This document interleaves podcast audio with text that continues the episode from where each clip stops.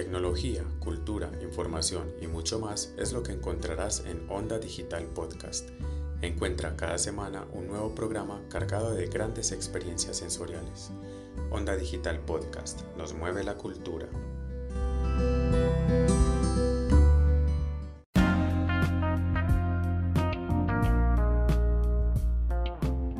Soy Sebastián Trujillo, subsecretario de Bibliotecas, Lectura y Patrimonio de la Alcaldía de Medellín y quiero invitar a toda la comunidad de Belén a que se sumen a la programación virtual, digital y telefónica de nuestro sistema de bibliotecas públicas de la ciudad y que además también pueden aprovechar para conocer la oferta de los eventos del libro, el plan ciudadano de lectura, escritura, oralidad, la cinemateca, el programa de memoria y patrimonio, todos todas las estrategias de la Secretaría de Cultura Ciudadana para disfrutar de esta cultura en casa, donde tenemos eh, películas, recomendados, talleres, charlas, conferencias, llamadas telefónicas, bueno, un sinfín de actividades que ustedes pueden aprovechar. Quiero invitarlos a que las conozcan a través de nuestra página bibliotecasmedellin.gov.co, nuestras redes sociales y de nuestros números telefónicos que también las pueden encontrar en internet. Les mando un abrazo muy grande.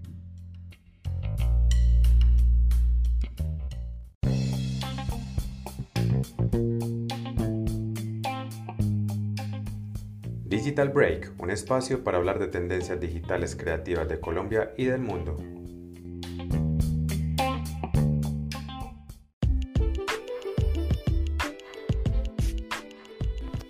Hola, hola a todos los que nos escuchan en este cuarto episodio del podcast del Parque Biblioteca Belén Onda Digital esperando que en esta ocasión pasemos un rato agradable escuchando datos curiosos que nos entretengan mientras estamos en casa, siguiendo las recomendaciones para sobrepasar esta contingencia.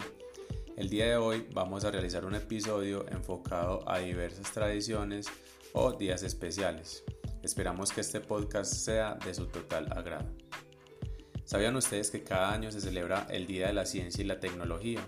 Así es, este día se conmemora cada 10 de abril en honor al médico y farmacéutico argentino Bernardo Husay, Premio Nobel de Medicina en 1947 por sus descubrimientos científicos y médicos.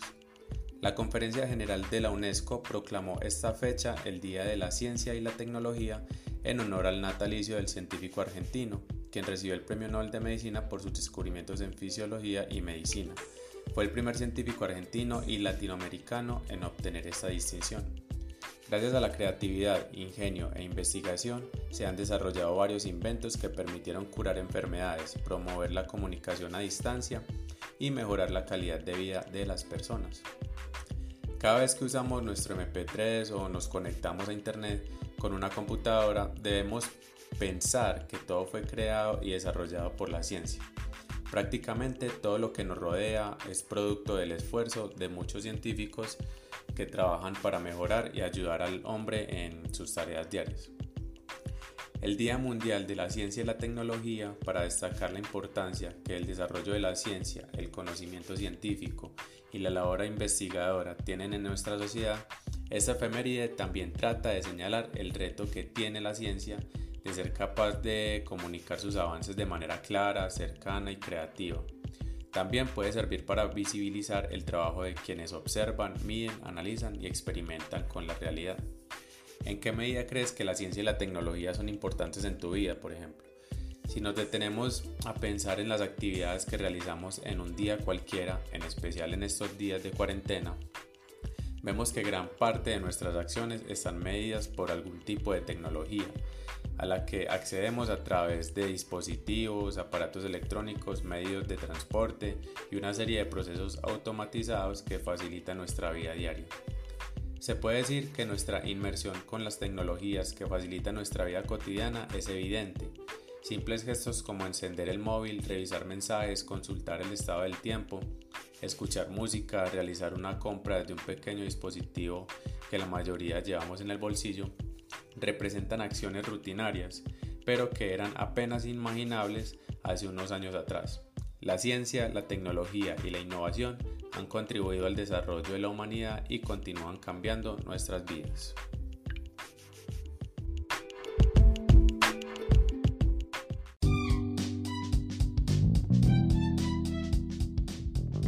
Libros por leer, autores nuevos por descubrir, editoriales para encontrar Todo esto y más en Bibliopolis, una invitación a leer juntos.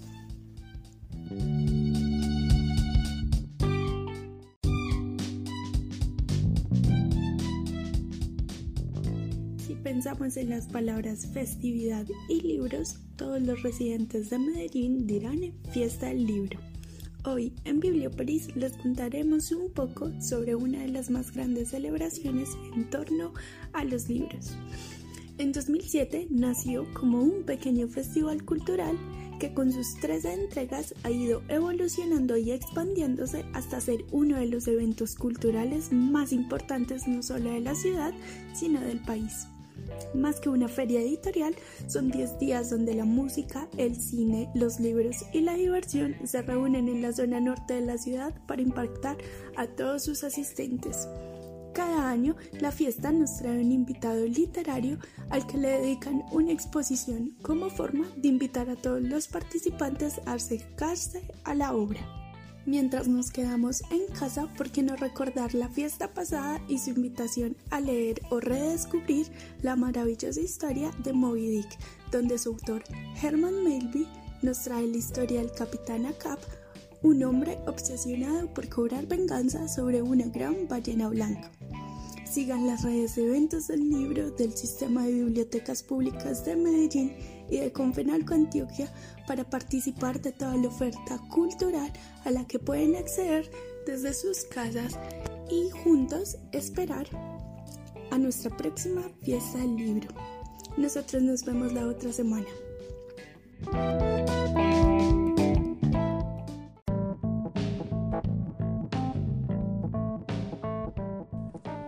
Homoluden, un espacio donde podremos hablar de torneos, tendencias, novedades y todo en torno al mundo de los videojuegos.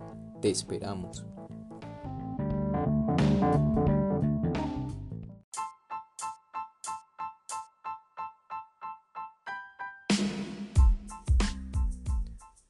Hola amigos de Onda Digital, espero que estén muy bien, que estén muy a gustos en sus casas y estén cumpliendo todas las normativas para poder pasar esta contingencia. Queridos usuarios, el día de hoy me gustaría conversar de un tema muy importante que es las festividades en el mundo de los videojuegos. ¿Ustedes sabían que los videojuegos tienen un día especial en el año? Así es, queridos usuarios, 29 de agosto, Día Mundial de los Videojuegos. Este día se empezó a celebrar y condecorar al nombre de los videojuegos desde el año de 2008. No muchos los conocemos, pero ahora sabemos. El 28 de agosto compren una torta para su consola. Así es, queridos usuarios, en el mundo de los videojuegos hay muchos eventos y muchas actividades que son muy importantes y que resaltan la calidad e importancia de estos videojuegos para la sociedad.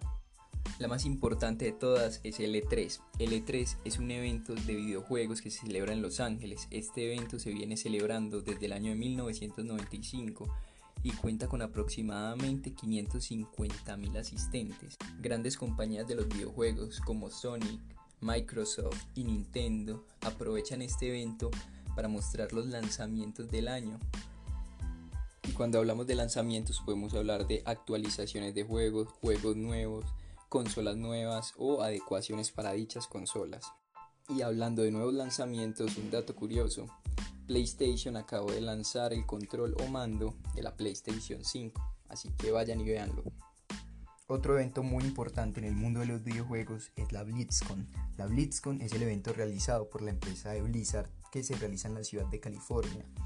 Esta empresa cuenta con algunos de los videojuegos más importantes a nivel mundial, como World of Warcraft, Hearthstone, Overwatch, Diablo, StarCraft, entre otros.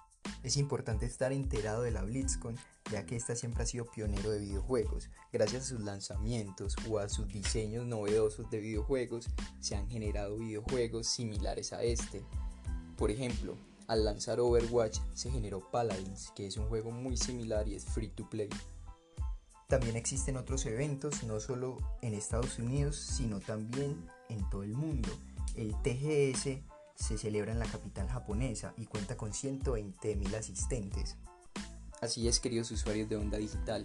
En el mundo de los videojuegos existen muchos días especiales y muchos eventos en los cuales nos podemos nutrir y podemos aprender mucho en términos de los videojuegos. Así que los dejo para que exploren y busquen muchos más eventos en donde poder encontrar juegos que de verdad los apasionen.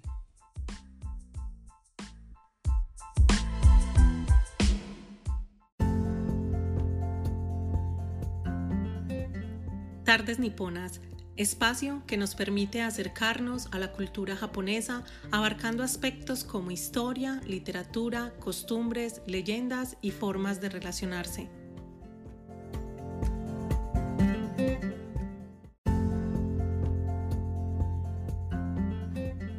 Bienvenidos a Tardes Niponas. Soy Laura Gudelo García, mediadora de biblioteca del Parque Biblioteca Belén. Hoy vamos a hablar acerca de los días festivos en Japón. Matsuri es la palabra japonesa para un festival o día festivo. En Japón, los festivales suelen estar patrocinados por un santuario o templo, aunque también pueden ser seculares. Los Matsuri importantes incluyen a menudo procesiones en las que pueden participar carrozas fastuosamente decoradas y elaboradas. Por eso hoy les contaré sobre algunas de estas festividades que tienen una connotación importante para los nipones. El primero de enero es un día festivo nacional conocido como Año Nuevo en Japón. Las costumbres que rodean el Año Nuevo en Japón convierten esta fiesta en una de las más importantes en el calendario nipón. Una familia típica adornará la entrada de su casa, el pequeño altar o el tokonoma, un espacio para colocar ornamentos en la habitación de estilo japonés y también vestirá ropas tradicionales. El Festival de Nieve de Sapporo es otra de sus festividades, la cual llaman también un mundo maravilloso de invierno. Se celebra durante aproximadamente una semana cada año en febrero. Exhibe enormes esculturas de hielo que incluyen lugares famosos en todo el mundo, así como películas y manga. Las esculturas de hielo son aún más impresionantes en la noche, ya que se iluminan a partir de las 10. Recientemente comenzaron a utilizar la proyección de mapping, una tecnología utilizada para convertir objetos en superficies de visualización para proyección de video, lo que significa que las esculturas cobran vida por la noche. El Hinamatsuri es el festival de las muñecas. La gente decora sus casas con muñecas Hina, muñecas con vestidos tradicionales del Japón. En este día se reza por el bienestar y la salud de las niñas y se ofrece sake y alimentos. También está el festival de Kanamara Matsuri en Kawasaki, o también llamado Celebrando la Fertilidad y la Pluralidad de Género. Se celebra cada año en abril en Kawasaki. Se conoce como el Festival del Falo o el Festival del Pene debido a sus santuarios portátiles inusuales. Además del desfile, los participantes también pueden disfrutar de refrigerios y recuerdos en forma de pene en esta celebración de la fertilidad.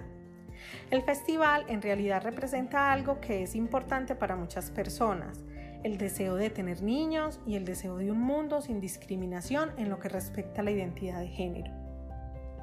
Otro festival también llamado el Tango no Seku es más conocido hoy como el Día de los Niños, una festividad que tiene lugar cada 5 de mayo para agradecer que los niños crezcan con salud. Unas banderas con forma de carpa adornan los tejados de las casas y es una estampa típica en esta época. Dentro de las casas, muchas familias ponen a la vista figuras de samuráis, cascos o armaduras. También encontramos el festival Nebuta en Aomori, o también llamado las increíbles linternas flotantes. Tiene su origen en la tradición de lanzar linternas río abajo o en el mar en la noche de las fiestas de Tanabata. Con esta tradición rezas por la buena salud y la salud de tus seres queridos. El Festival de Nebuta comienza alrededor del año 1716, cuando los artistas comenzaron a llevar linternas por la calle mientras bailaban. Mucho más tarde se presentaron las grandes plataformas con linterna kabuki. El gran final consiste en barcos que llevan carrozas de las linternas hacia las aguas de las bahías de Aomori, mientras los fuegos artificiales comienzan a pintar el cielo nocturno en todos los colores. Y finalmente existe una costumbre llamada Koto Ahimi, literalmente el comienzo del trabajo. Esta se da en diciembre. Aquí las personas empiezan los preparativos del año nuevo con una limpieza exhaustiva de la casa. Las tareas típicas incluyen la limpieza del altar del hogar y otros objetos religiosos, así como adquirir todo lo necesario para preparar el mochi y otros dulces propios de esta temporada. Los esperamos en un próximo Tardes Niponas.